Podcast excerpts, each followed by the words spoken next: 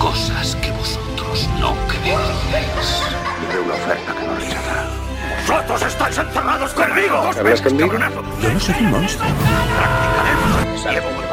¿Y han dejado de chillar los corderos? No entraré en el lado oscuro. El mundo se divide en dos categorías. Ella y el mundo entero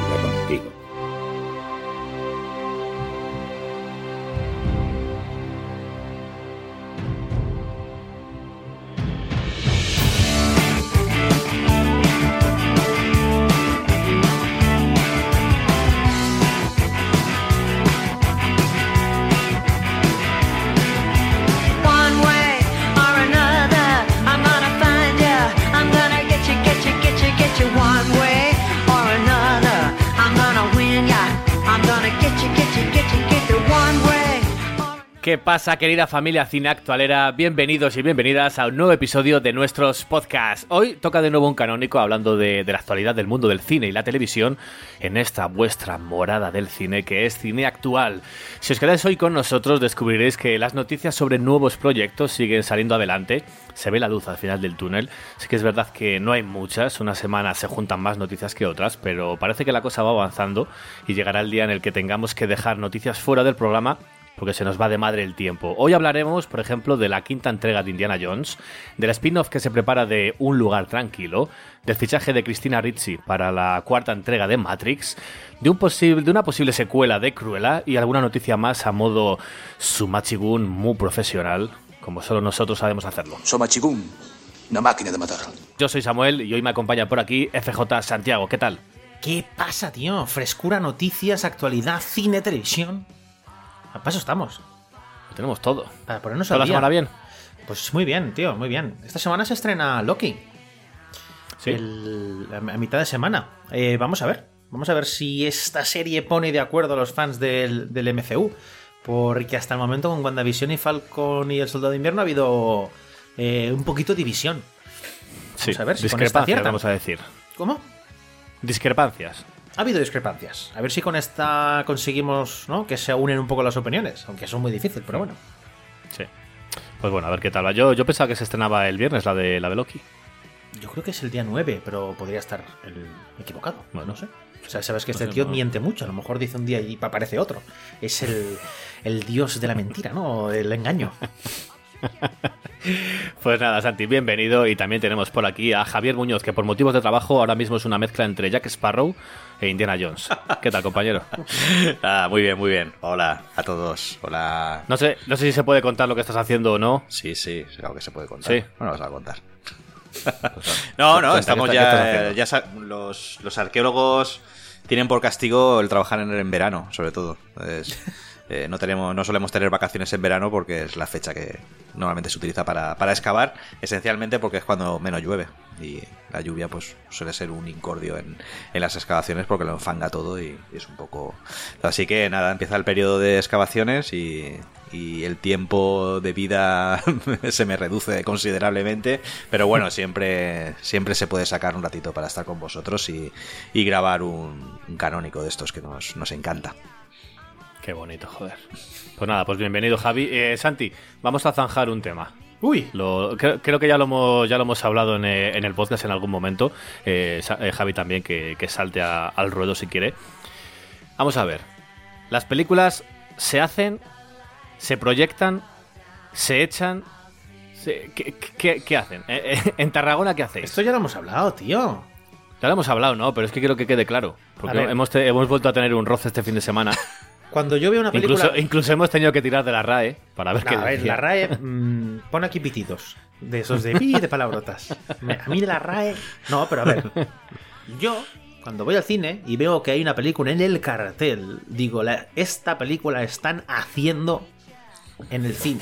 La hacen.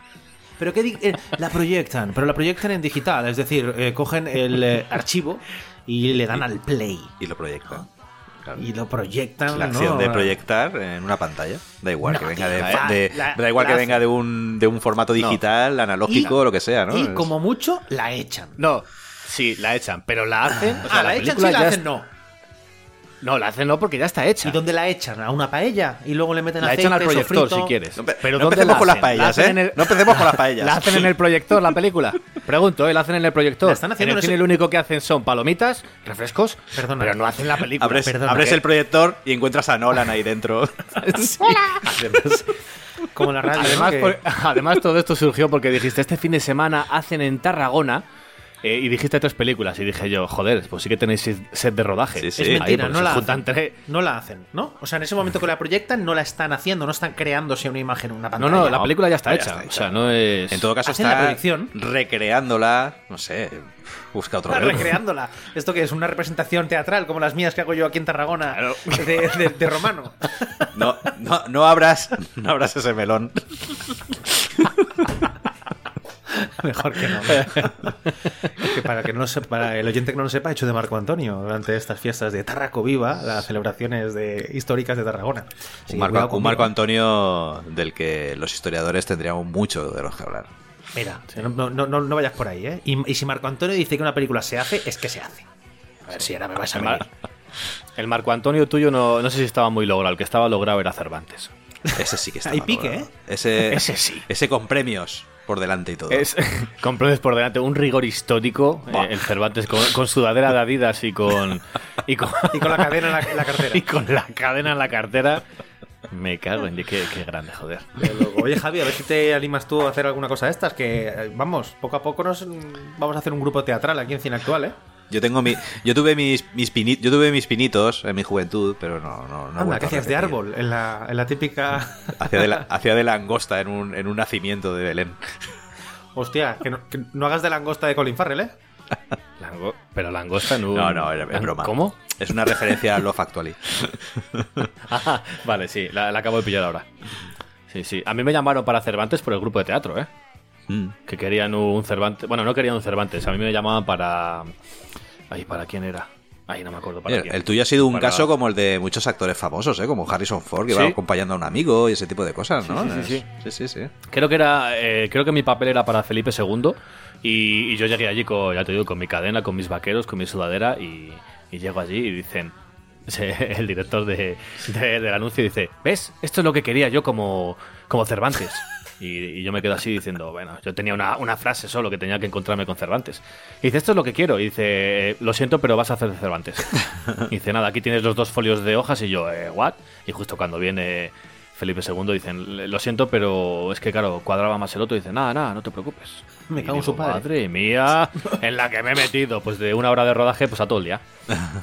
Pero bien, está, está bien. Bien, bien, bien. A ver, eh, el próximo vídeo ya, ya sé que tengo que cobrar royalties por, futuros premios y todo eso, pero bueno, eso siempre, siempre hay que tenerlo en cuenta. Venga, antes de dejar acabar eh, el tema que, que está sonando de fondo y que lo estáis escuchando, recordad que os podéis unir a nuestro grupo de Telegram, que es una delicia al alcance de todos. Solo tenéis que ir a Telegram, poner cine actual y para adentro hablar de cine con muchísima más gente. Seguidnos, por supuesto, en nuestras redes sociales y por favor, por favor, darle a me gusta a los episodios y comentadlos, que, que nos encanta responderos y los, respondemos todos, ipso facto. Así que sin más, dejamos acabar el tema que está sonando y comenzamos este nuevo episodio.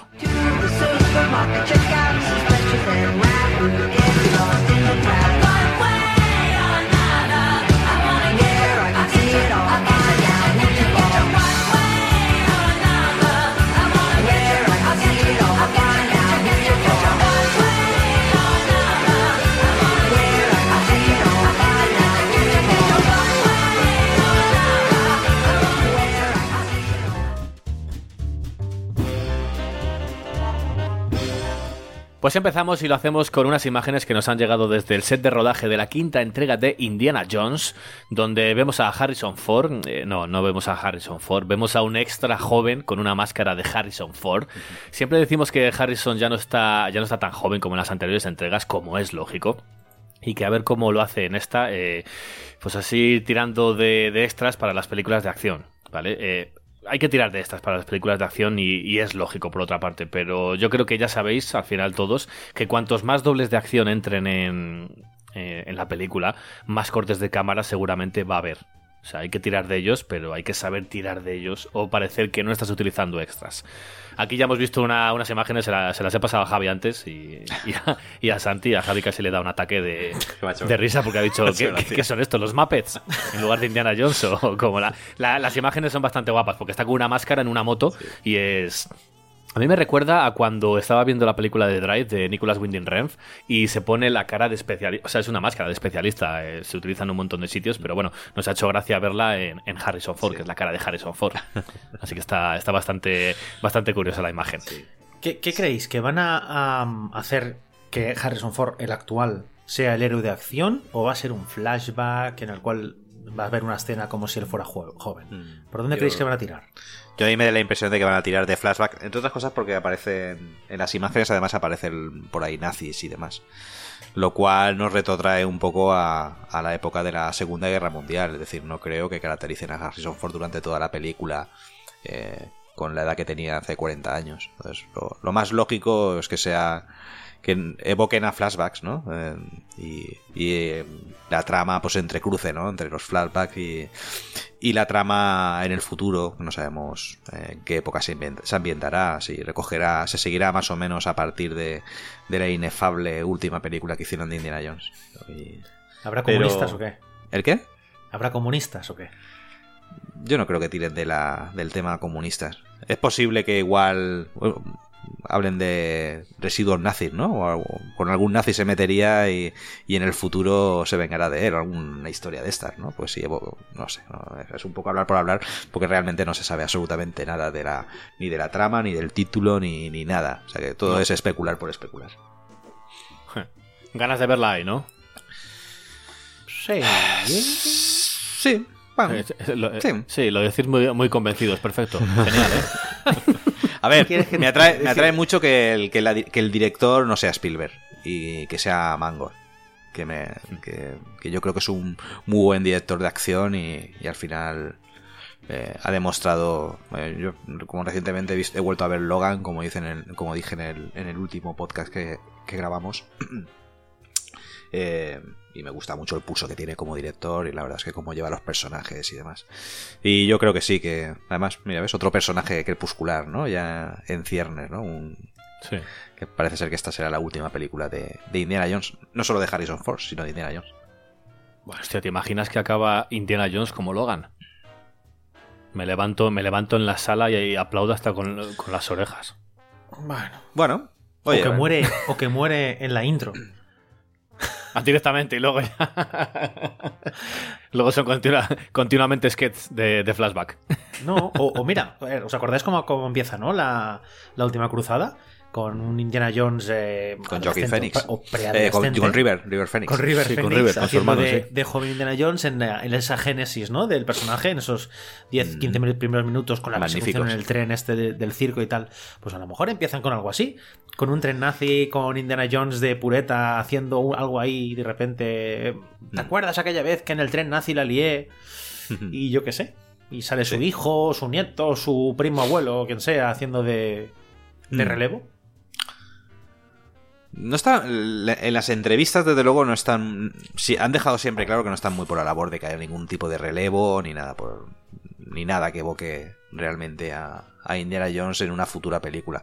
Ya sé que esto, eh, tal como lo dicen, a los segundos vuelan, ¿no? Eh, las palabras. Pero desde luego en el propósito inicial estaba en, en darle un cierre absoluto a, a la franquicia y, y bueno. mm, vamos a ver. Desde luego sabemos que están preparando otras franquicias de personajes que huelen y, y- y suenan a, a Indiana Jones, ¿no? Eh, como es el caso de, de la película que está rodando, o no sé si habrá terminado ya de rodar la Tom Holland, ¿no? Haciendo de eh, el papel de... Uy, ¿Cómo se llama? Uncharted. El- Ah, la de Uncharted, sí. Mm. Sí, sí, sí, sí. No, no, vamos, sí. a, vamos a ver. Sí, pseudo Indiana Jones tendremos los que haga falta, pero Indiana Mm. Jones, no sé.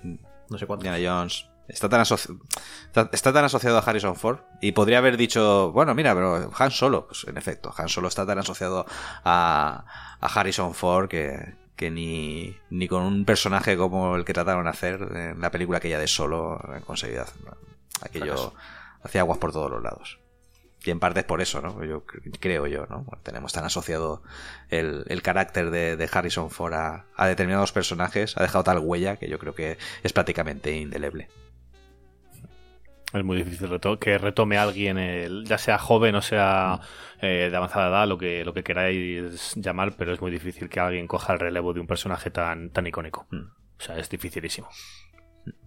Así que nada, pues venga, seguimos con más noticias y vamos ahora con un spin-off porque mientras Un lugar tranquilo 2 se encuentra teniendo un éxito en taquilla en Estados Unidos bastante, bastante potente, con cerca de 60 millones en su estreno, que puede parecer poco, siempre hemos hablado de, de millones en los estrenos, pero en una época de pandemia eh, es bastante, ¿eh? 60 millones. Ya, ya lo más adelante también pondremos otro ejemplo de, recaudación para que veáis cómo, cómo funcionan las cosas. Pero a día de hoy, eh, Un lugar tranquilo 2 lleva 60 millones recaudados. Pues bien, se tiene intención de ampliar la saga, o sea, de esta saga, de este universo, con una tercera entrega de la que no se sabe nada, solo que, que la quiere hacer John Krasinski, de nuevo, y tiene alguna idea interesante para el asunto. Pero lo que más llama la atención es que están preparando, se pensaba que era una tercera entrega, que se está preparando, pero ahora van a hacer también un spin-off que, que se prepara, el cual estará dirigido por Jeff Nichols, que Jeff Nichols es director, si no habéis visto la película de Matt, por ejemplo, de, de Matthew McConaughey, Ah, vale. Sí. o otras dos, por poneros u- un ejemplo, Take Shelter, que está bastante guapo, no, Con no tira Shannon. tanto de ciencia con Michael Shannon, correcto, y luego tiene Midnight Special, Midnight Special. Que está, esa sí que tira bastante, bastante de, de ciencia ficción. Pues Jeff Nichols será el director y el que ha escrito la, este spin-off de, de Un lugar tranquilo. Ya aprobado por el propio Krasinski, que le entregó el guion directamente. Según se comenta, Jeff Nichols dice, mira, tengo, tengo este guion que, que te puede gustar. Y dijo, pues, pues sí, está, está bien. Y ya le han puesto directamente fecha de estreno al, al proyecto, ¿eh? que es el 31 de marzo del 2023. O sea, ya están convirtiendo en, en, en saga, ¿no? Este, esta película que más o Sí, sí, menos sí. se podía ver, pero no se podían quedar ahí, ¿no? Tenían que, que ir más allá y, y transformarlo en saga, ¿no?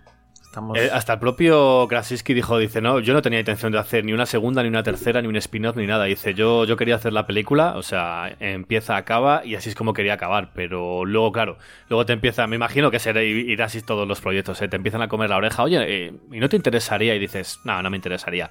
Pero claro, luego a lo mejor me imagino a John Krasinski en casa diciendo, pues es que igual sí que tengo alguna idea. Y si le das vueltas y mientras que te salga bien, pues... Y parece que un lugar tranquilo 2 está, está funcionando de perlas. Sí, no sé, no sé. No. Yo la primera la, dis- la disfruté sin más. Sí, yo la, la primera, la verdad es que la vi bien. Pues bueno, eh, ol- me olvidé de ella, vamos. eh, Sí. de, una forma Sí, rapidísima. es, que tam- o sea, es que no tiene más. no, Hostia, a mí me gustó bastante, ¿eh? ¿Mm? no sé. Bien, Sí. vale. Sí, que por cierto, ah, ya sé que estamos hablando de un lugar tranquilo, pero me ha recordado. Ahora van a hacer eh, una secuela, o bueno, están haciéndola, de No Respires, Don't Breathe. La ¿Mm? película esta de unos chicos que se cuelan en la casa Sí, de un sí. ciego y sería es- una espectacular. Buena era Pues- la película, me, gustó. Es- esa es a mí esa me gustó bastante. Mm. Pues bueno, eh, están haciendo una secuela donde pues el hombre ciego, eh, interpretado por Stephen Lang, pues va a tomar más protagonista, le van a dar como un rol un poquito más de héroe, lo cual no entiendo mucho, habiendo visto la primera película, que de héroe no tiene nada. No. Y cuidado que la película está producida por Fede Alves, Sam Raimi y Robert Tapper. Robert Tapper eh, y Sam Raimi ya hablamos bastante de ellos cuando hablamos de la saga Evil Dead. Y mm, se supone que para este año veremos la segunda película de este Don't Breathe, de No Respires 2. La primera también estaba dirigida por, por Fede Álvarez y, Mm. y producida por Raimi. Pues esta en este caso Si está, está producida recuerdo solo mal, ¿eh? por Álvarez. Ah, solo producida, vale. Fede Álvarez tiene una, tiene una mano en la dirección guapísimo, Sí, ¿eh? Pues otra peli que sea- tampoco veo yo muy secuelizable, vamos a decir. Ya. Pero al menos tenía. Al menos, al menos cuando terminabas de verla te quedabas con una sensación un poquito más eh, longeva, ¿no? En el, en el tiempo. Sí, eso sí. Sí, Eh, joder. Hostia, es que ese tramo final de no respirar no se te borra fácilmente, ¿eh? Ojo, ojo el cieguito, ¿eh? sí, sí. sí. Eso, eso viene directamente del cine japonés eh, más crudo y duro. Esa me moló bastante. ¿eh? Bueno, pues Está- eso. está muy bien. Secuelas de pelis que nunca dirías que iban a sacar secuela, pues mira, ahí las tienes. Bueno, también es, Al final sacan rentabilidad, o sea que... también es una. Me imagino que estará dentro de la política a futuro de Netflix, ¿no? Es que en cuanto una película mínimamente funcione, vamos a tratar de estirarla, ¿no? El- Claro. El Bueno, no tener... Netflix Lo llevan toda la vida haciendo esto. Ya, ya, sí. Eh, la verdad es que el problema es que producciones propias, como tienen tan poquitas que funcionan al final, eh, imagino que al final tienen que, que tirar ahí porque eh, es que es, Joder. es brutal. La, Sí. la competencia es, es salvaje. ¿eh? si van a hacer ahora que si una serie precuela de, de Army of the Dead. Claro, Y, es que o sea, en fin. O sea, ya están haciendo precuelas con series. Bueno, en fin. Están liando, ¿eh? No, están haciendo Bueno. cada vez un catálogo propio más grande. Es que Claro. normal, te tienes que nutrir de todo este tipo de cosas. Eh, tienen su público al final, ¿eh? porque al menos The Dead ha tenido al final Sí. eh, bast- bastante visionados. El problema es que no sabemos la temperatura, que no tenemos un Rotten Tomatoes en, dentro, de, dentro del propio Netflix, ¿no? No sabemos. eh, pero bueno. mm, es- ha, ha funcionado y como ha funcionado y la gente lo ha visto. Porque al final, imagino que el éxito se mide en eso, ¿no? En, en la cantidad de visionados que ha tenido una película dentro de la plataforma. Sí. Yo, O Sí, sí, es hogares, como- o es como hogares directamente únicos. los estrenos. es- mm, Claro. Sí, o hogares únicos, no lo sé, no lo sé. Volviendo un poco a lo de Un lugar tranquilo 2, lo que estoy viendo es que no sé por dónde van a ir, porque si en la película que vimos la primera, lo que iba era pues ese, ¿no? Como cómo se vive en una época, en un ambiente invadido de extraterrestres que te siguen por el oído, por el ruido que hagas. Y en esta, en esta secuela parece que vamos a tener un pelín de precuela, ¿no? Se va a ver cómo se Sí. inicia, al menos el tráiler que hemos visto se ve como esos momentos sí, en los que llega la invasión. Entonces no sé qué El va que hemos visto, eh, Javi. El trailer que hemos visto dice. Yo he visto ¿Has los visto primeros segundos. Y en los primeros segundos sale alguien conduciendo, la típica escena ya de alguien conduciendo. Hey, Jimmy, vas a llegar tarde al cole. Pero mamá, no me has puesto bocata. Y boom, ¿no? Y llega un Y extraterrestre. por, y por detrás están llegando todos los extraterrestres. O sea, como. ¿no? Una típica escena como muy cotidiana y de, de por ahí justamente se ve, ¿no? Interrumpida por algo muy, muy excepcional. Pues eh, si vamos a ver el previo y el posterior, ¿qué va a quedar por explicar? ¿Otras historias de otra gente diferente de esta familia? ¿O? No sabemos. Vamos a ver. John Krasi- solo lo sabe John Krasinski. Sí. Yo, yo te lo diré dentro de, de unos días cuando, cuando vaya a verla. Muy bien. Que voy a ir, pero vamos, de cabeza. pues venga, avanzamos. Ah, bueno, antes que iba a decir lo de. mm, Lo que ha comentado antes Javi de, de taquilla y demás, que es verdad, al final. Eh, por mucho, por ejemplo, es- siempre nos viene a la mente a lo mejor Venom, por mucho que, que la gente vaya a verla y diga, joder, qué mala es, tú ya has ido y ya has pagado tu entrada. Para, para ellos les sale rentable. O sea, que vaya un montón de gente, aunque luego digas que es mala, pero la, la película ha recaudado más de mil millones, es que no hay más. Y para la segunda, si, si a lo mejor todos los primeros que han dicho eh, que no les había gustado, seguramente no vayan. A lo mejor es ahí cuando se para. O no. Por eso, Es que te digo yo muy orgulloso que igual que no fui a ver It 2, no voy a ir a ver Venom 2. Porque no pienso colaborar en esta pantomima. Con mi dinero que no cuenten. No, no.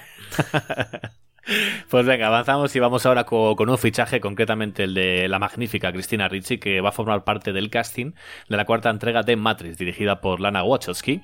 Película de la que yo me he puesto a buscar y es que no sabemos casi nada, o sea, absolutamente nada de ella y que ya debería de haber finalizado rodaje.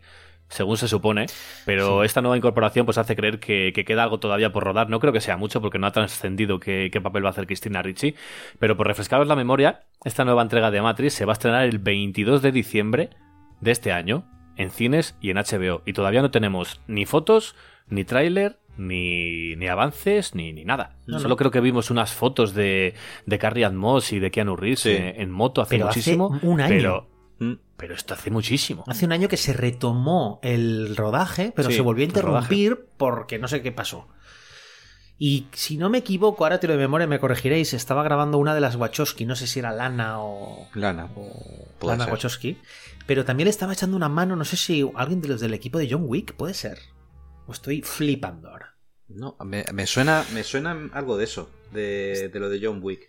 Es que lo sonar. comentamos, sí, como Sí. que le echó una mano en las escenas de acción. No sé si fue Chat Stahelski o alguien relacionado con. O sea Hmm. que la peli le van a echar, obviamente, siendo Matrix, bas- bastantes ganas a las escenas de acción. Que lo único Sí. que hemos visto es esto. Aquello de aquellas escenas que se grabaron, no me acuerdo en qué ciudad, que había gente en moto ahí, la gente flipando. Sí, en y Londres. ya está. Y no sabemos nada más. Lo de Cristina. Ricci ahora, que la han incorporado y punto. Hmm. Pero han incorporado en un papel que no se sabe, no sabe ni lo que va a durar ni nada, otra vez un poco a rodaje Hmm. y, y no sé. Yo me imagino que a lo mejor no ha trascendido nada de fotos ni nada de eso porque estarán tirando, yo, yo sé, a me lo estoy imaginando yo, que a lo mejor están tirando con el cubo. Está, sí, es lo que te iba a decir. Y ya dijeron que el, el, el sistema de rodaje o las técnicas de rodaje iban a ser una vez más bastante vanguardistas, igual que, que lo fueron con la, con la primera trilogía de Matrix. Eh, yo creo que eso incluye, por supuesto, el uso del volumen para, para rodar. Volumen, de hecho, el cubo, he dicho. recor- recordad que, que ahora mismo hay un volumen ya en, en, en Londres, o sea que, que podrían estar utilizándolo para, para rodar. Eh, Cristina Ricci no es ajena a la Wachowskis. eh, Recordad que ella rodó con ellos Speed Racer. Sí. Eh, Ostras, ostras, no me acordaba. Sí, sí, sí. y- A mí me encanta esa película, ¿eh? me gusta muchísimo. Sí, tiene su gracia, tiene su, tiene su aquel. Eh, mientras que a lo mejor la de Jupiter Standing fue bastante malita, malilla, eh, esta de Speed Racer pues tiene su, tiene su gracia. Tiene su... Pero, pero bueno, em, es cierto que no se sabe absolutamente nada. Estamos un poco igual que como con Indiana Jones. Solo que aquí eh, ya, como, como habéis dicho, es muy probable que estén ya en la recta final del, del rodaje. Eh, imagino que es- está todo tan basado en la postproducción que hasta que no tenga, no le hayan dado un poquito de forma en la postproducción no veremos, no veremos nada de forma oficial, ni un teaser, ni, ni imágenes, ni nada por el estilo. Bueno, tú tranquilo que cuando volvamos de- del verano va a haber una, una inundación de imágenes, trailers, historias, ¿eh? Mm. Sí, también te digo, puede ser que mañana mismo esté saliendo del primer tráiler No, de perdona, Matrix. esta tarde. Ya sabes cómo funcionamos en esta casa. bueno, si es esta tarde me da tiempo a montarlo y a lo mejor me, me toca meter aquí un empalme. hacemos una, decir, una bueno, escena. Sí, sí. Por cierto, como ya avanzó cine actual, pues el tráiler está aquí. Exacto, metemos una ahí, pum. Eh, por cierto, Javi, que a ti te era mucha ilusión esto. No sé si sabías o te acordabas que David Mitchell, el, el escritor de. De Sí. la- El Atlas de las Nubes, es quien le pone guion a esta cuarta Sí. película de la saga. Sí, sí, sí. A mí eso me ilusiona mucho, sí, la verdad. Está un poco dentro de la corriente. Es muy coherente, ¿no? Eh, al final. eh, el ala de las nubes, bueno, yo es una película que tengo muchísimo cariño. Y, y la verdad es que viene un poquito a, a poner sobre la mesa grandes, gran parte de los postulados filosóficos eh, posmodernistas que, que reflotan en, en Matrix y luego con el ala de las nubes un poquito lo, lo, lo agrandan. Así que yo le tengo muchas ganas, la verdad. Quiero ver por dónde van. Porque siempre, por supuesto, con ese revestimiento que va a tener Matrix y que tenían las anteriores de Matrix de ciencia ficción, eh, acción y demás, eh, siempre detrás subyacían unos temas filosóficos muy interesantes. Como curiosidad o recordatorio, si queréis, de actores que conocemos, aparte de Keanu Reeves y, y Carrie Moss haciendo de Trinity, tenemos a Jada Pinkett Smith haciendo otra vez de Niobe. ¿Os acordáis de ella? De la saga original. Y no sé si también teníamos al que hacía de Merovingio el mismo actor. Sí. Lambert Wilson era el mismo, ¿no? Sí.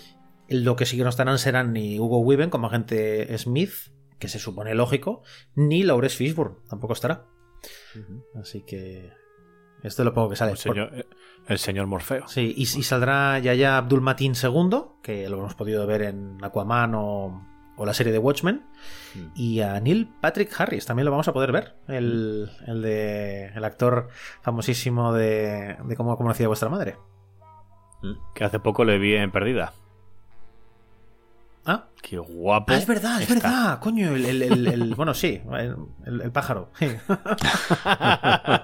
Oye, Digo, a ver cómo sales de esta. dice- ¿dices que la van a estrenar eh, a, a finales de este año? A finales de este año.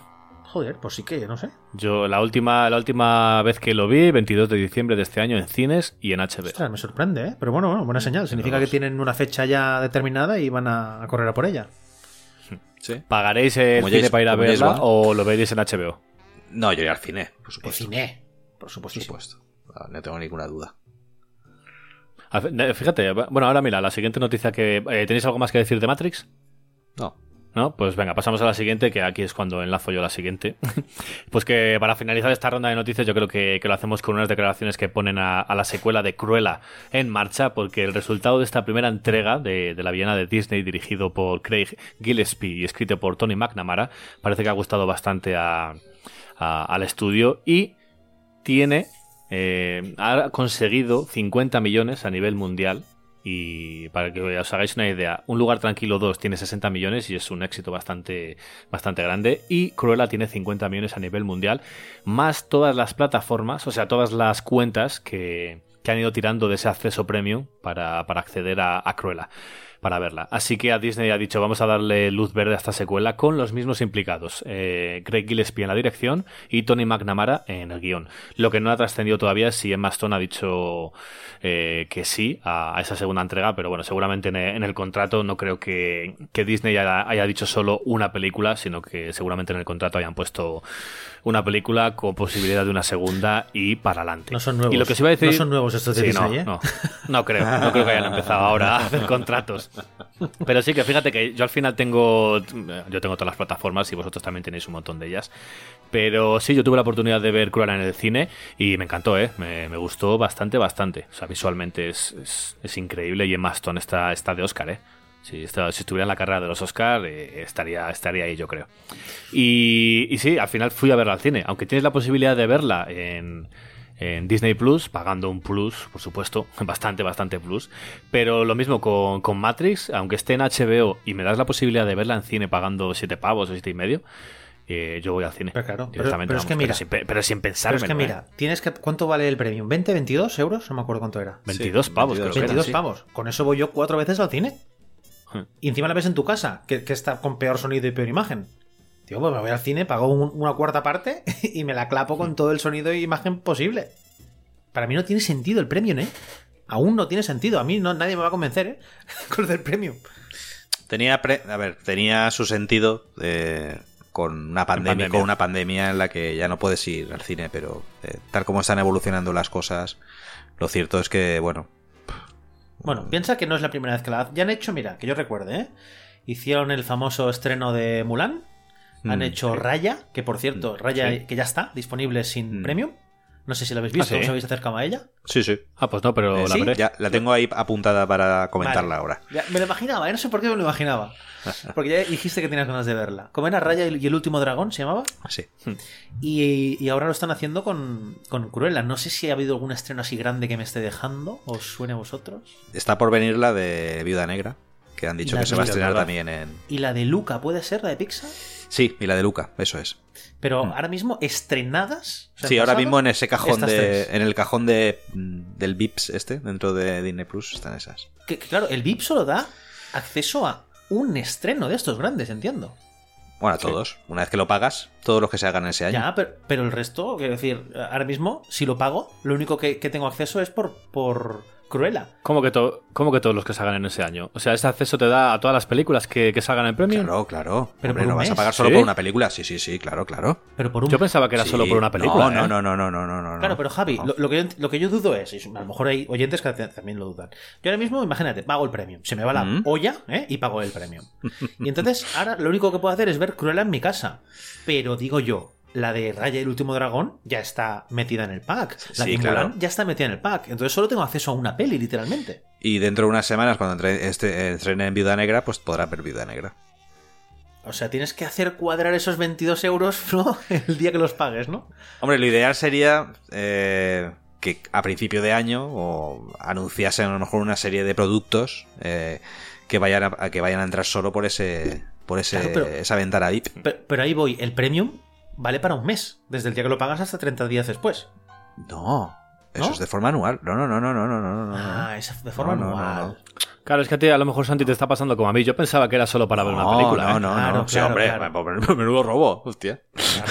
Hombre, es que ah, cuando Mulan era solo una película y Claro, porque, porque que había solo una un robo. película. Pero claro, eh, dijeron, comentaron Claro, eso, pero que, tú tenías también- acceso a... es- Claro, porque va- conforme van pasando los meses van, a- van liberando, ¿no? Esos productos que estaban antes en VIP, en el pase VIP. Yo creo que igual una forma inteligente, bueno, inteligente, sería una... No sé si es inteligente, pero una, Ahora vamos una a dar estrategia... lecciones a Disney de marketing. Hombre, Una, estrategia que no me extrañaría absolutamente nada y es eh, que aprovechasen para eh, meter otros productos dentro de ese, de ese espacio Calla, calla, no de una forma previa.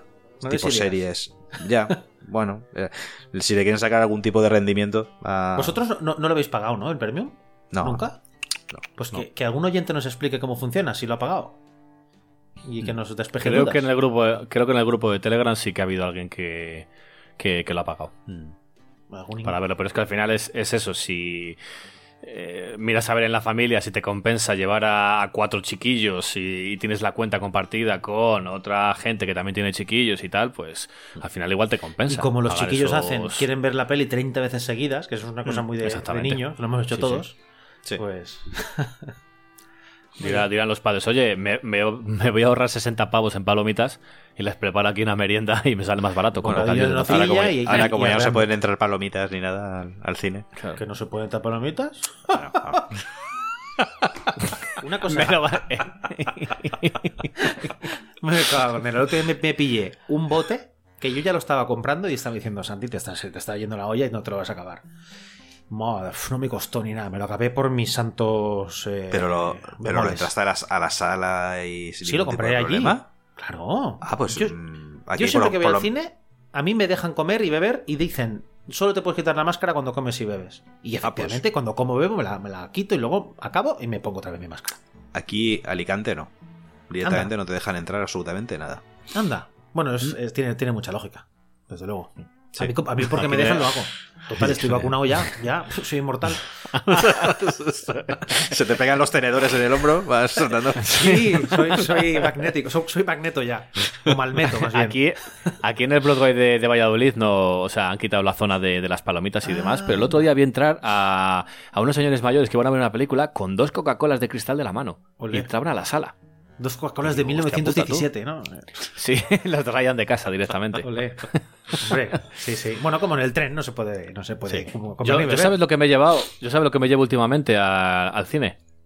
Eh, mi, mi chica fue a casa y descubrió unos, unos ositos de gominola que había tenido escondido su hermano en casa en una caja de zapatos y unos ositos de gominola que ahora mismo te, te lanzo con él, o sea, te, te tiro un osito de gominola y te abro un canal en la cabeza que no lo sabes tú bien. ¿Y te los O sea, están duros, están duros, pero duros, duros, lo siguiente. Son de vidrio. Y me los llevo. Me meto, fíjate, el otro día me, para Expediente Warren 3 me metí cuatro, o sea, me metí cuatro ositos de gominola en el bolso y, y salí, todavía me faltaba por comer uno.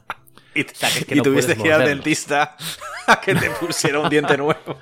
Pero ¿por qué te- No hay Dios que los ¿Por qué muerda. O sea, tú los metes, los vas, chu- los vas chupando. y, o sea, están buenísimos, Yo, tío. Están, yo, están eh, tremendos. recordaré, recordaré siempre eh, en un barrio en el que vivía una, había una panadería hace muchísimos, muchísimos años. Y, y, la, y la panadera, eh, cuando íbamos los chiquillos, en lugar de devolverte el cambio de la, de la barra de pan y tal en, en dinero, te devolvían chicles. Lo cual nunca lo entendí, ¿no? Tienes Y tenía allí- que un bosque. Sí, sí, tenía, tenía ahí una, una caja de chicles, tío. De, nada más eran chicles de dos pesetas. eh, de dragones y mazmorras. Oh, De fresa. Sí. Y Joder. pasados los años, los años, los años, so- todavía seguía teniendo allí la caja, tío. Y cogías un chicle de esos y podías construir un puente con, Un con Lego, esos ¿no? Sí, chicles. sí. Qué lástima. Oye, somos antiguos, ¿eh? Ahora mismo hemos Sí. perdido el 90% de, de oyentes eh, millennials. Ya han quitado podcast. Somos más. Somos más, tenemos más años que el fuego. Tenemos más años que las cortes de Cádiz. Oye, ¿os habéis fijado que de las cuatro noticias que hemos hablado, todo es Indiana Jones 5, Un lugar tranquilo 2, Matrix 4, Cruella 2, me cago Mm. en nuestro padre, tío. Vaya noticias hay. No, no, no es que nosotros las hayamos hecho, pero vaya noticias hay, ¿eh? Qué lástima. No, he seleccionado, la, he seleccionado las que más así es que, Las que hay. esta semana sí que es verdad que hay, hay poquitito, ¿eh? Claro. Igual que la semana pasada había bastante, esta, Sí. esta está un poco ahí. Pero sí, todos son secuelas y, y bueno, faltaba un- algún remake, pero de momento no ha saltado la, la liebre. Hmm. Pero bueno, fíjate, ahora que creo que no hay ninguna noticia más que, que queráis hablar así a modo, a modo extenso, así que pasamos a la sección eh, Suma Chigun. Soma Chigun, una máquina de matar. profesional, muy profesional, que por ejemplo hemos tenido, antes que hemos estado hablando de, llevamos hablando un rato de, de secuelas, pues ha habido un pequeño adelanto de 15 segundos aproximadamente de Sazan 2, que han sido, nada, es... Ha sido 15 segunditos y, traje, y lo típico. Eh, sí, ha sido un paneo hacia arriba de- del personaje, eh, viendo eh, las botas, eh, el muslo, cómo son las coderas, cómo son tal, y luego le enfocan de lejos y hace una gracia de, hostia, ¿por qué esto está tan oscuro? Porque le están haciendo con una especie de contraluz. Y eh, 15 segunditos de, de 2. Pero bueno, otra segunda entrega de una película que, que tiene ahí un pequeño adelanto. Sí, señor. Que Shazam 2 que, y no recuerdo ahora mismo cuándo, cuándo tiene el estreno. Creo que en un... en- está sin determinar, creo que es eh, 2023, pero, pero sin fecha. Hmm. 2023 y avanzado 2023, ¿eh? Porque primero iba Black Adam. eh, el- Avanzado 2023, ¿no? Sí, Vale, Mm. sí, sí. sí, sí, sí. Ya, me sonaba a mí ese año, pero, pero bueno. Vale, y esa sería una. Y tengo otra que es el fichaje de Taylor Swift para lo nuevo de David O. Russell. Que esta sí que es verdad, que es la única, la única película que, que no es ni secuela, ni, ni precuela, ni spin-off, ni nada. Nueva cinta de David O. Russell con, con Taylor Swift, que se une reparto que, que encabeza eh, Anya Taylor-Joy, Margot Robbie, Zoe Saldana, Christian Bale, Timothy Olyphant, Robert De Niro, Rami Malek, John David Washington y así un montón más. Se, se, se rodea bien David O. Russell. He estado leyendo también un pequeño reportaje de David O. Russell que, que decían que era ese el, el, el tipo malo de, de Hollywood por todos los. el mal ambiente que crea a la Vaya hora de rodar, ¿eh? broncas, vaya broncas ahí por ahí grabadas. eh, El, bronca, el broncas de Hollywood le llaman. Y yo, yo no lo sabía, ¿eh? Sí, sí. Pero vi lo que, lo que hizo con, con Josh Clooney y demás. Y le hicieron una entrevista a Josh Clooney y dice: Yo no vuelvo a trabajar con No, él. no, no. Dice: Y si vuelvo a trabajar con él, o sea, si me lo encuentro en alguna gala, me hincho hostias. le pego un puñetazo. Sí, sí, sí, sí. me hincho hostias con él. Hay una, Tal hay cual, una ¿eh? escena mítica con una actriz que no me acuerdo qué peli era, no sé si es una peli de los 90, que no, no sé si llegan a las manos de Milagro, ¿eh? Pero, Mm. pero una mala leche gasta el tío, también los actores también gastan mala leche algunos. Y ¡fua! luego el tío es un máquina, porque sus pelis son, a mí me parece un director, pero de 10. Pero ojito, cuando graba, con, con levantarle la voz al notas, ¿eh? Un Josh, Mar- Josh Mark Whedon. También creo que. ¿Los Whedon también? ¿No? Josh Whedon dice, ¿no? Sí, Dicen se dice que es mala bueno, leche sí. o que tiene mano larga. Ah, bueno. Yo creo que entre mala leche y mano larga. eh, No, pero mano vamos. larga de, de que toca lo que no tiene que tocar, no es que se le escape la mano a pasear. No, yo- bueno, Josh Whedon, ¿no? El tío eh, ¿Sí? tiene fama de ser bastante tiránico, ¿no? En los rodajes ha tenido más, Sí, de, más, de, más de un problema, ¿no? Sí, sí, sí, sí, sí. Mar- Mark Wahlberg creo recordar también que con David O. Russell también le hizo una cruz. Y dijo, si te pillo te reviento. y yo con, yo con Mark Wahlberg no, Ostras, Mark Wahlberg. no estaría de malas, no, no, no. Ni, No es, el tipo, no es el tipo con el que meterse, ¿eh? No, no. ni se te ocurra. No, no, no. El otro día también, est- también estuve viendo un vídeo de, de Mark Wahlberg que, que hacía, o sea, la sesión de entrenamiento iba ahí, no me acuerdo, este que hacía entrevistas de británico. No me acuerdo que tiene un programa de un, un late show. Sí, Graham Norton. Ahí. Graham no, Norton. Graham Norton no, eh, el otro, no, el otro. Que es así más, más graciosete. Ah, no, no recuerdo cómo se llama. Total, que va un día a pasar un día con, con Mark Wahlberg. Y el Mark Wahlberg se debe de despertar a las 4 y media de la mañana o a las 5. Una hora y media de ejercicios, se va a rezar, desayuna, otra ¿A hora de ejercicios, va, vuelve. Y a las 6 de la tarde coge el pavo y se va a la cama a dormir. Todos los días. Absolutamente. ¿Qué me dices? Y llega allí el otro y está, está muerto, está Ah, literalmente ya sé quién hecho dices. Tú, vi- Ja- vinagre James- de, de Pedro Jiménez. James Corden, ¿puede ser? James Harden puede James ser, sí. Corden, el que Sí, hace sí, el sí. carpool karaoke este. Ah, Sí, sí, sí, sí. Sí, sí, sí. sí. El- es más, el que hizo la de. Ahora Cats. mismo lo de. Bueno. es de Cats. ¿Sale en Ah, sí, ese, ese. Sí, sí, sí, sí, sí, Sí, sí. gordito, correcto, sí, sí. correcto. Iba, iba a decir lo de Friends, la reunión de Friends. O sea, pues que también aparece él conduciendo así, sí. Oye, otra Pues noticia así, modo Shumachigón rápida, que no sé si la hemos hablado, ahora no recuerdo. ¿Hablamos de Aaron Taylor Johnson haciendo de Craven el cazador? En un Yo spin creo que sí, ¿no? eh, dijimos que estaban preparándola, pero no, yo creo que no llegamos a hablar del, del actor. Es que Aaron Igual Taylor lo, Johnson, igual, que igual lo cazaron en mitad de la semana, ya, ya habíamos hecho el, el podcast, Aaron ser. Taylor Johnson, para el oyente que no sepa quién es, es el protagonista de Kick-Ass, también salía en Tenet. Y bueno, de hecho es, Y en, es- y en Animales Nocturnos. en Animales Nocturnos. Y bueno, el- en el MCU es, es eh, pues eso, Mercurio, ¿no? Quicksilver. Quicksilver, eso. Pues se va a hacer de Craven, que es uno de los villanos de, de Spider-Man, y se dice que va a hacer un spin-off. En principio, eh, se rumoreaba que iba a aparecer en No Way Home, en esta última película perteneciente al MCU, pero como ya sabemos que Sony tiene los derechos de los villanos, aparte de hacer de Venom con, con Carnage y de Mo- Moe- Morbius, Morbius. Morbius, Morbius. pues se ve Con que también van a incluir a, a eso, a Craven, el cazador, uno de los más famosos, quizá no de los más potentes de Spider-Man, pero sí. Probablemente sea el enemigo más complicado que ha tenido Sí, Spider-Man. bueno, Eh, hace poco he leído el cómic de la última cacería de Craven, mm, que Está es guapísimo. brutal ese cómic. Mm. Que lo pone, pero contra la espada y la pared, pero bien a Spider-Man con su traje negro, por cierto. Y no sé si lo hablamos, pero bueno, me, me resulta interesante si deciden adaptar ese cómic. mm, Puede ser una muy, muy buena peli. ¿eh? Quizá demasiado el, físico, hablado- el físico no, no acompaña este se- demasiado. se, pero- puede poner ¿no? muy fuerte este hombre, ¿eh? Sí. Bueno, Eh, Taylor Johnson, Taylor Johnson está como, como un bicho. sí. Sí, sí, está Ah, vale, vale, sí, de sí. Dark. Hombre, Hostia, en la de Tenet, en la de Tenet cuando aparece está, está mazadete, tiene mucha ¿eh? presencia. Sí. Sí, sí, sí. sí. Sí, sí, sí, sí. ¿Eh? ¿Alguna noticia que hayas rescatado por ahí? Sí, yo, mira, eh, he visto Sí. que se está preparando una nueva película de Master and Commander. Que sabéis esa película de. A ti te flipa esa película. A mí me encanta la película, es una de mis películas favoritas. Me- me- me- me Ah, la de. Russell Crowe. Vale, sí, sí, sí. Sí, sí, que está basada en una novela, de, bueno, en una no, no, en varias novelas de, de, Patro- de Patrick O'Brien eh, con Russell Crowe y, y este Paul, Potten- Paul eh, me parece una pasada. Y nada, eh, no se sabe mucho, eh, simplemente que ya han, están encarga- han encargado un guion que lo está escribiendo ahora mismo eh, Patrick Ness, que creo que ha escrito el guion de A Monster Calls y no sé si alguna cosita más. A Monster No Call, sé, la, la nueva de, de Netflix. Eh, sí. Monster- Ah, no, Love. No, No, esa es eh, Monster Love, sí. No hacerlo. Eh, no, no, ahora mismo no caigo, sí. Alguna cosita más. Pero. Pero vamos. mm, creo que había una. Estaba detrás también de una nueva adaptación del Señor de las Moscas y alguna cosa más. Ostras, una buena comedia, Mm. entonces. Eh, Sí. y nada, eh, por, por el momento poco más se sabe. Que, que no sabemos si volverá a estar Russell Crowe. Yo imagino que sí. O si se. En fin. Poquito más sabemos. Yo la espero con, con, con impaciencia porque la, Junto- desde luego la primera me, Junto a Gladiator 2, ¿no? Sí, sí, sí. me, alu- Hostia, me yo- alucinó, me alucinó. Yo Master and Commander tengo que volver a verla. ¿Mm? Porque hace, hace muchísimo que, que no la vi. Tampoco la recuerdo muy bien, o sea que a lo mejor me viene bien revisionarla. Para decirte si es un peliculón o, o no. No sé si estará en. Yo me imagino que estará en Disney Plus, ¿no? En Di- yo creo que hace poco estaba en Netflix. Ya no sé si, si la seguirán teniendo ellos Ah. o, o qué. Recuerdo haberla visto en Netflix hace bastante, ¿eh?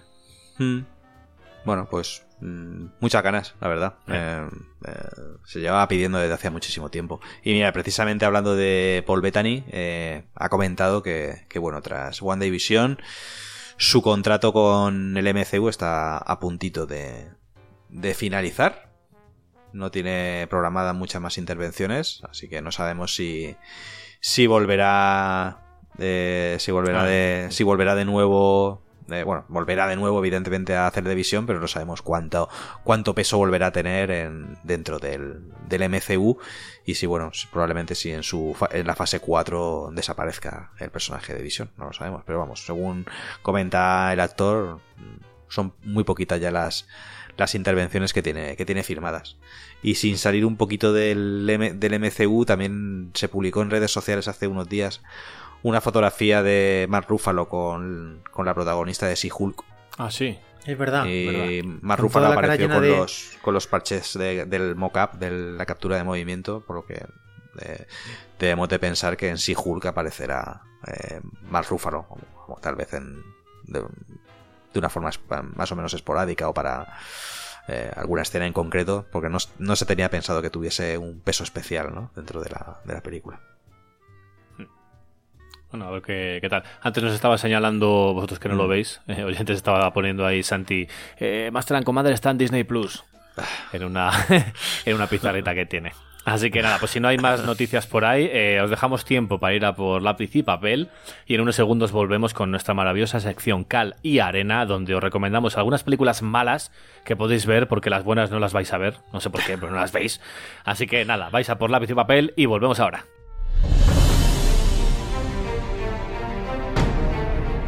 Estás escuchando el podcast de Cine Actual, la casa dedicada al cine y a la televisión. Si te gusta lo que hacemos, déjanos un comentario, dale al like y suscríbete en iVoox, Spotify y el resto de plataformas de reproducción de podcast.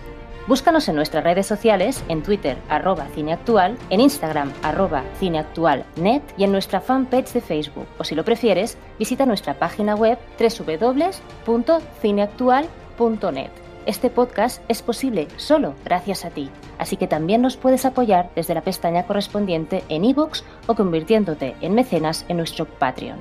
Muchas gracias y sayonara, baby. Pues ya estamos aquí de vuelta y vamos con esta sección maravillosa de cal y arena. Y voy a empezar yo, estos dos que, que esperen, porque están mirando a ver qué películas os van a recomendar. Así que voy a ir yo con una no recomendación, aunque me he puesto, como siempre, el top de películas de, de terror de Film Affinity. Las 50 mejores películas de terror según la puntuación. Y me salía por ahí una que no había visto. Y he dicho, venga, va, me la voy a poner. Que dura poquito, dura una horita y media. Y se llama La caída de la casa Husser. Es una adaptación de una novela o un relato de Edgar Allan Poe. Pero que no me ha gustado nada, macho. Dirigida por Roger Corman. Está por ahí Vincent Price en, en uno de los Ah, papeles vale. principales. La de Corman, viste tú. Vale, vale. Sí. ¿Y no me, hay otra versión por ahí? Es que yo hace relativamente poco me vi una de La caída de la casa Usher, Hmm. pero que es una película muda en blanco y negro de 1928. Y todos los comentarios que he oído de ella es que es, la, es lo mejor, tiene un montón de recursos, y yo duraba creo que una hora y diez o y cinco y no podía con ella, no podía con ella. Una peli francesa, bueno, bueno. Es que debe de haber habido bastantes adaptaciones de ella. Mm. O sea, del 28 sí que me, sí que me sonaba que, que hubiera, pero yo me he visto la de la de los 60, de, de Roger Bueno, que Corman. estaba, y... estaba Luis Buñuel, ¿eh? En aquella metido, o sea que... Hostia. Sí, sí, una historia. Pues nada, a mí esta no me, no me ha hecho mucho. Fíjate que siempre hace, hace bastante que no decía una película que, que no me hubiera gustado. Pero sí, la casa, la caída de la casa Husser de Roger Corman no, no me ha hecho. Empieza bien, pero hostia, luego, se, luego es constantemente exactamente lo mismo. O sea, es entrando el prota en una habitación, pasa una cosa. Eh, y además, eh, no sé, es, es una persona que llega a una casa, una especie de casa encantada, vamos a decir, y quiere. Y quiere. Pintar a su la mujer, mano- ¿no? O- Sí, quiere pedir. Bueno, que no, la- no sé, creo que no la conocía siquiera y quiere pedir la mano de, de- de la mujer que hay allí. Ah, no, pues no. Y- pues- Igual cambia un poco, ¿eh? Es que igual cambia, porque la historia original de Poe, de Poe es que mm, es uno- una- un hombre que vive con su mujer en su castillo y, y le hace un retrato. Y se da cuenta que Ah, cada vez que la pinta, eh, la mujer se va, va perdiendo vida y la vida Mm. pasa al cuadro. Entonces, mientras el cuadro esté pintado, la mujer pierde esa vida, esa vitalidad. Pues no, Muy está Dorian totalmente Gray- muy distinta. Dorian Gray, ¿no? Sí, Sí, correcto. Sí, sí, sí, tal cual. Esta es totalmente distinta. Esto es uno que llega de, creo que llega de Londres a una, a una mansión a, a pedir la mano de una de las mujeres que, que lleva queriendo mucho tiempo. Y el hermano de, de esa mujer dice que, que no, porque es que tiene una enfermedad, que se va a morir y demás. Y bueno, a partir de ahí ya conocemos todos a, a Edgar Allan Poe y por dónde pueden ir los tiros. eh, en caso de, Te- de, eh, enterrar a gente viva, ese tipo de Sí, cosas. bueno, flipa eso. Por- sí, porque además me leí hace poco el barril de amontillado que iba de eso precisamente. Sí. El tema de Poe y Corman es que Corman compró los derechos de autor de algunas de sus novelas y empezó a hacer durante un montón de años un montón de adaptaciones seguidísimas Mm. y hacía un popurrí. A veces adaptado más fielmente, lo que sea, el péndulo, por ejemplo. Y hizo varias y claro, como las hizo muy rápido y muy seguidas, hay algunas mejores que otras. No sé muy bien qué consideración hay en la caída de la casa Usher. El péndulo es una de esas clásicas de serie B. Pero bueno, ya sabéis Roger Corman, ¿no? ¿Qué tipo de pelis hacía también? Sí. Veréis, pues baratas. Bueno, ya sabéis, yo a mí no me ha gustado mucho, pero bueno, como sé que la vais a ver, pues La caída de la casa Husser de 1960 de Roger Corman. Y luego otra que he visto este, este sábado, que salía de currar y he dicho, venga, voy a ver una película de, de terror y me, he ido a ver la tercera parte de Expediente Warren, que aquí en España está titulado Obligado por el demonio, y me ha gustado. Me ha gustado bastante, dirigida por Michael Ch- Chávez. Eh, yo tenía un poco de la mosca detrás de la oreja porque como no estaba dirigida esta vez por James Wan, pues a mí James Wan me, me flipa y a, y a José también. Y, y no, no estaba él en la dirección y, y tenía mis duditas, pero no, no. eh, la película cumple y cumple bastante bien. Sí que es verdad que tiene más jumpscares de los que me gustarían a mí, que tú ya sabes, Santi, que a mí los Sí. jumpscares eh, me sacan completamente de la película. Sí, sí. Tiene muchos jumpscares, pero tiene otros, otros momentos que, que dices, va a utilizar jumpscare porque ya lo estoy viendo y no lo hace y le queda, le queda muy bien. O sea que a mí ese, esa, esa balanza entre jump scares y no jump scares me ha, me ha funcionado bastante y creo que, que por eso salvo la película. Y es que tienes a Vera Farmiga y a Patrick Wilson, que es que te levantan la película. Vaya, vaya pareja como, como lo, el matrimonio Warren, que es que lo hacen genial, tío. O sea, eso eclipsan, eclipsan todo lo que salga en pantalla cuando están ellos dos. Es increíble. Oye, Me- y me ha gustado, me ha gustado la peli. Una pregunta, tú que Pregunta. además eres, eres muy fan de Expediente Warren 1 y 2. em, ¿Estiran el chicle con esta tercera? ¿Es, es forzada esta tercera peli? No, no la veo, no la veo forzada para nada. ¿No? No, no, no, no. A mí me, a mí me ha funcionado bien, ¿eh? Bueno, lo cierto es que la, la temática y la historia puedes mm, contar tantas como quieras, ¿no? Porque al Sí, final además son es que, casos. claro, además es que empieza directamente como, como dice Javi, te cuenta un caso, o sea, es, este caso pasó en la vida real y fue así, ya está. Y los títulos de, de inicio y los títulos finales son de los que te ponen la puta piel de gallina, ¿eh? O sea, te cuenta un poco con imágenes reales cómo, cómo fueron las cosas y todo. Hostia, es- está... A mí me ha gustado bastante. Lo que sí que es verdad es que es súper oscura la película, tío. O sea, estaba en el cine y estaba con los ojos un poco entornados diciendo... Macho, eh, el proyector no le puede meter 5 céntimos de lúmenes o algo. Que no. Digo, claro, como venía del ejército de, la- de los muertos, que ya me estabais diciendo, es que se ve todo mal, y digo, bueno, me voy a fijar esta vez. Y digo, joder, qué, qué oscuro estoy viendo todo. Pero no, no, la película es que es oscura. O sea, es, es muy oscura. y, y como curiosidad, eh, es que me hizo mucha gracia. Estoy llegando al cine y, y me encuentro que tengo. Había seis personas, éramos seis personas en el cine. Y delante mío eh, hay, un, hay un señor, yo me siento y, y empieza eh, el señor.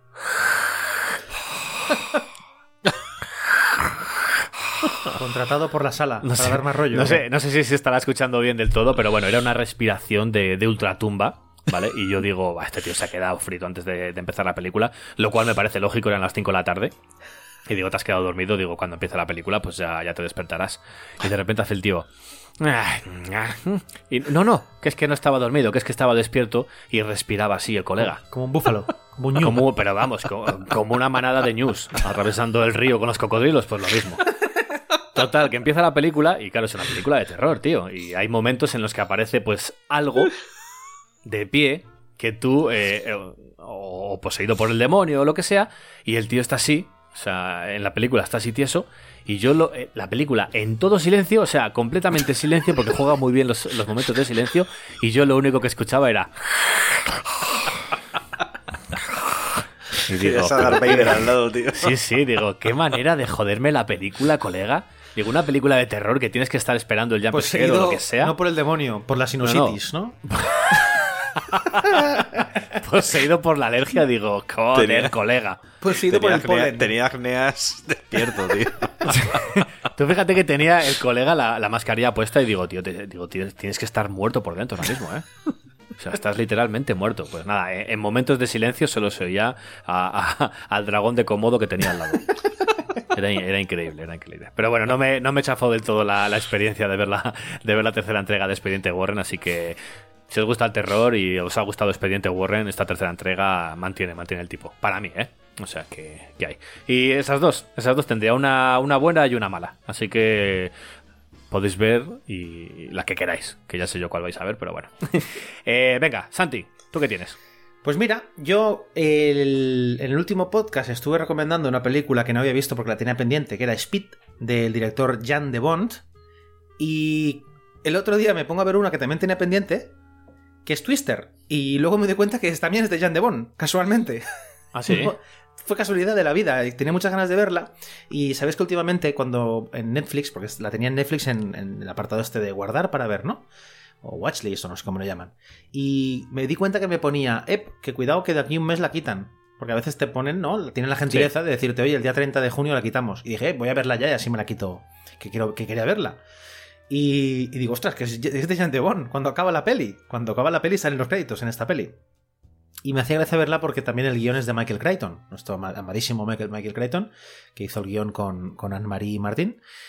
Y bueno, tenía curiosidad por ver esta peli, ¿no? Porque siempre me... Es de estos clásicos que no, no he visto. Fíjate, Jan de Bond, te tenía olvidado completamente. Dos clásicos que no había visto. Y bueno, de eso, de unos tíos que persiguen mm, tornados. y digo, ¿y esta, lo- y esta locura? Y efectivamente, es que la peli es eso. Es Bill Paxton con Ellen Hunt y un grupo de colgados, entre ellos Philip Seymour Hoffman. Bueno, el reparto está guapísimo. El reparto, bueno, el reparto no te lo acabas. Los típicos secundarios, aquellos que te suenan pero no. Y colgados que siguen tornados e intentan estudiarlos. Y van detrás de los tornados y bueno, claro, en nada, la peli transcurre en uno o dos días, no más.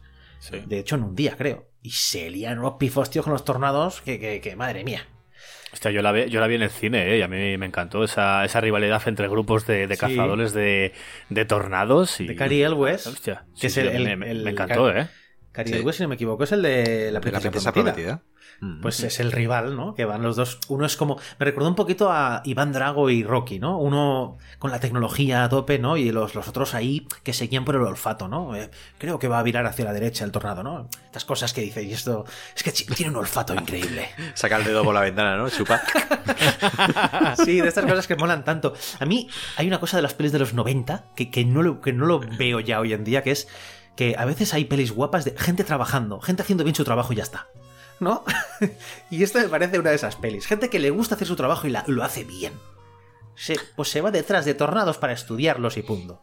Y hay una historia ahí de amor con Ellen Hunt y tal, que siempre también está genial esta mujer. Bill Paxton, ¿no? Que resulta curioso verlo de protagonista, el eterno secundario. También está genial el hombre. Es una peli muy noventera, con todo lo bueno que conlleva. También es verdad que los efectos digitales han envejecido muy mal. Y, y la peli está tendría- muy bien hecha. Sí, sí que lo dijiste, que al final, al principio los efectos te cantaban un poco y ya Sí. saltamos José y yo diciendo, hostia, Sí. digo, yo la vi en el cine y yo creo que a lo mejor es por la edad o lo que sea, pero Sí. yo salí, vamos, flipando. O sea, esa, esa, la magnitud de ver un tornado acercándose, cómo está hecho y, y todo, que Sí. es un categoría, además van, van subiendo, creo, Sí, poco a poco. al categoría cinco. 2, 3 y categoría 5 que dices, pero ¿qué es esto? Si es como un continente. Eso, eso es, vamos, o sea, ni, ni, ni Superman en cuando levanta Buah. el continente. Pues eh, está muy bien hecha, es que está muy bien hecha. Lo que pasa es que la peli tiene ya, pues, 23 años, 25 años tiene. Entonces hay efectos digitales en esa época de, claro, estamos hablando del 97, ¿eh? Es justo en el filo de, de lo muy cutre. Entonces lo intentan disimular muy bien, pero si prestas la, la mínima atención, cuando lo ves que en una tele muy buena y con buenos eh, efectos y ves que ese no tiene texturas, son cosas por ordenador sin texturas casi. Pero bueno, teniendo en cuenta cómo es, está muy bien hecha y yo me lo pasé muy bien con ella. Sí. Es una peli normal, esa es lo que es. O sea, su limitación es la propia peli, tíos detrás de un tornado. Pero si la disfrutas como lo que es, otra muy buena peli de Jan de Bond. No es Speed, pero bueno. Hay gente que se dedica a eso, ¿eh? Eh, Sí, sí, sí. A perseguir tornados. Yo recuerdo que eh, cuando est- estrenaron la película hicieron un documental sobre precisamente gente que... en lo que se basa un poco, ¿no? La película al final. En este tipo De, de gente que se dedica a estudiar los tornados persiguiéndolos, ¿no? No, no, y además el equipo que va detrás de los tornados es que está muy bien hecho, porque tampoco le dan demasiado protagonismo, pero Mm. cada vez que aparece son gente muy carismática. O sea, son, Mm. hostia, molan. El equipo ese mola, mola mucho. Bueno, pues es una era Twister, que tenía ganas de verla después de Speed. Y la otra, esto fue sí ya una visita al cine, que yo siempre soy muy fiel a Guy Ritchie, y esta vez decidí ir a ver la última película que ha hecho, que es Wrath of Man. En España se ha llamado Despierta la Furia. Una peli de, de atracos. De atracos y venganza. No quiero decir más, porque la propia peli tiene su gracia en no conocer demasiado la historia. No explica nada nuevo, pero es una peli de atracos muy bien parida. Ya sabéis que es un género que en realidad está muy gastado y no hay mucho que inventar, pero consigue que enganche y lo que explica lo explica perfecto. Es ese personaje protagonizado por Jason Statham duro de pelar como un clavo que, que busca su, propia, su propio camino. Vamos a dejarlo ahí. Y no es la típica peli de Guy Ritchie de Snatch con cachondeo y bromitas. Aquí no hay espacio para ni media broma. La peli tiene cuatro actos muy marcados, eh, con presentación de diversos grupos de personajes, y, el último cuarto es un festival que desde Hit no me lo pasaba tan bien eh, en una peli de atracos. Cuidado, ¿eh? Siendo Hit lo que, el, vamos, el top. Entonces yo recomiendo muchísimo Star Wrath of Men, Despierta la Furia, la bella, el cine es espectacular, el, el último tramo es acción pura. Y siendo la peli, no, o sea, nada Guy Ritchie, siendo mucha acción, súper recomendable. Si sabes lo que vas a ver, te va a parecer un peliculón, creo yo. Ah, pues si es, si no es nada gay Richie, pues estará bien, ¿no? Ya está. No es Ahí el Ritchie pullita. de Snatch. No es el, el o sea, ni el de Gentleman, ¿no? Del año pasado tampoco es, en absoluto. O sea, no te vas a reír ni una vez. Es una peli para molar, fardar y, y disfrutar. Ya está. ¿Es atracos tipo Drag Across Concrete? No, no, bueno, es que. Pero bueno, hay, hay furgones. Como ya quien haya visto el tráiler o el cartel, pues hay furgones. Pero no es Drag Across Concrete. Eso, eso, es, eso es un género en sí mismo. Drag Across Concrete. Y ya está, esas Qué son mis dos recomendaciones. Hoy solo traigo cosas buenas, últimamente solo traigo cosas buenas, así que ahí lo dejo. Perfecto, pues tú, Javi. Pues yo, mira, traigo muy poquito, muy poquito. Tan poco, solo una, que es lo que he podido ver. Eh, bueno, vea, he visto dos. Venga, voy a, Eh, la primera de ellas, eh, Raya, que como habíamos comentado antes, es- eh, la, han- liberado de ese, de ese espacio VIP dentro de Disney Plus y la verdad es que no, no dejé de pasar mucho tiempo y, y, y bueno, mm, película regular de, de Disney. eh, por supuesto, la factura, es decir, a estas alturas, decir que una película de Disney tiene mala factura y demás sería absurdo, porque pues, tiene muy buena factura, muy bien hecha, eh, personajes muy molones, pero reflota en todo momento que estás viendo cosas que ya has visto. es, es una sensación que, mm, que flotaba constantemente en la película. La trama, los personajes, daba incluso que estaban reciclando personajes de otras películas. Hay un personaje que es exactamente igual que, que uno de Enredados. eh, veías algo que decías, uy, aquí ha pasado algo. Y no sé, me gustaría investigar un poquito y ver eh, si han tirado mucho de reciclaje, porque a mí me daba esa sensación desde luego. con- Una peli vaga, con- ¿no? ¿O qué? Sí. Perezosa. sí, a mí- es una peli, pues la traman bien, eh, pero la historia, pues es una historia que ya hemos visto. Mm, en fin, tiene unos pequeños altibajos de, de ritmo que, que, bueno, que se pueden llevar. Pero no sé, flotaba algo en la película que, mm, ah, que le, le faltaba ahí para llegar al puntito ¿no? de la excelencia a la que nos tienen acostumbrados normalmente en Disney, lo cual me, me hace ponerme un poco a la defensiva con Luca, que le tengo muchas ganas, es una película que, que espero con bastantes ganas. De modo que, que bueno, Pero vaya bueno, un- Luca, Luca ya es Pixar, ¿eh? Cuidado. Son otras Sí. Palabras Sí, mayores. tienes razón, sí, sí, tienes razón. Pero vamos, ya, ya os digo que a mí esta de, de Raya me ha dejado un pelín, un pelín eh, insatisfecho. Bueno. Y, ¿Y otra? y otra es, bueno, eh, escuché el último podcast de nuestros amigos y compañeros de Par Impar y no me pude resistir a ver María Roja de, Oh. del gran, del gran Oh. Tony Scott, del bueno de los Scott y que me parece una película brutal. No la he visto, tío, aún. No, no Tengo unas ganas de verla. Sí, sí, sí, sí. Gustándote como te gusta la caza del octubre rojo, Sí, flota y Tony. Scott. Y, oh, tío, es- y dos personajazos, Jane Hackman y, eh, y Denzel Washington. eh, bueno, están ahí. Jane Hackman es que es brutal. Es Jane- eh, de Denzel Washington no vamos a descubrir nada, pero es que Jane Hackman, con una mirada.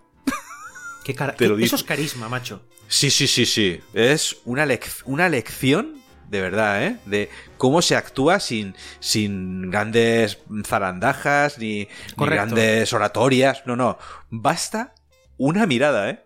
Sí, Hay sí, una sí, escena en concreto, no te voy a spoilear nada, ¿eh? Uno hace de primero y otro hace de segundo del, del submarino. Y hay un. Llega un momento, hay un bosqueo entre los dos. Y sabes que normalmente el primero da una orden y el segundo repite, ¿no? Eh, Sí. ah, ta, ta, eh, suba el periscopio, otro, suba el periscopio, ta, ¿no? Bueno, hay un momento en el que se están dando órdenes y ves que cuando le repite de ser Washington la orden, hay, hay un giro así, en, es, es en los ojos solo, o sea, no se le ve absolutamente nada. ¿Qué es? A Jane Hammond que dices, hostia, todo lo que está diciendo ahí. Es brutal. es Qué brutal, bueno es el tío. Es Oye, un su- actorazo, supo, re- supo retirarse a tiempo, ¿eh? Sí, Ese es, es de los eh, que y dijo, cumplió ¿sabes la qué? palabra, ¿eh? Exacto. Cumplió la palabra. Dijo, esta es mi última peli, que no recuerdo cuál fue, pero Sí, dijo, no, se tampoco. acabó. Y se acabó. Creo que la última grande que hizo fue la de Enemigos Públicos. ¿Enemigo Público? No. ¿Cuál es? La de. La de Tony Esa- Scott, ¿no? Sí, la La- de con, con Will Con- Smith. Con, Will Con Smith, Will ¿no? Smith, sí. Enemigo, Enemigo Público. Público. Puede ser. No, Bueno, no sé. Hace ya mucho tiempo, ¿eh? Sí, sí. Y Sí. no, esa creo que fue la última gran peli, pero no la última que apareció. Creo que luego salió en Ujú. alguna de esas de Wes Anderson de comedia o algo. Me suena, ¿eh? Mm. Y dijo que no, Bueno, y ya es- está. No, no, Y ahí se ha quedado el tío. Muy bien. Sí, sí. Me jubilo y me retiro a. Y sí, sí, y punto. Y no le llaman, oye, ¿puedes hacer María Roja 3? Y dice, vale. Mm. y vamos, eh, por supuesto, muy, muy recomendable. Pues si no lo has visto, reapúntatela otra vez porque la vas a disfrutar como. bah. La acabo de apuntar, está, nosotros no lo veis, señores oyentes, con un lápiz he apuntado en Marea Roja ya. He puesto. Sí, sí, sí. sí. Con, un- con un lapicerito más pequeño, cómprate uno grande, coño. Oye, no, perdona, este es así de pequeño porque apunto nuestras recomendaciones, chaval. Ah, Aquí una hoja de papel. Joder, no tienes dinero ni para comprarte un un lápiz más grande. Perdona, disculpa. Estoy forrado, ¿no lo sabes tú? Mira, mira, mira. Un lápiz, un Antonio lápiz le sobra la pasta. Mira, mira, mira. Un, láp- un lápiz de verdad. Ole, hostia, pues es un sí, lápiz, hombre. es un lápiz del tamaño de tu dedo. Está enseñando Javi un, un un lápiz de esos que parece una barra de cuarto. Y mira, y mira que Javi tiene un buen catálogo de, De de morcillas. pepinos en la mano. de plátanos. Sí. Tiene un manojo de plata, no tiene una mano el tío. Ay, madre. Pues, eh, ¿queréis añadir alguna cosita más?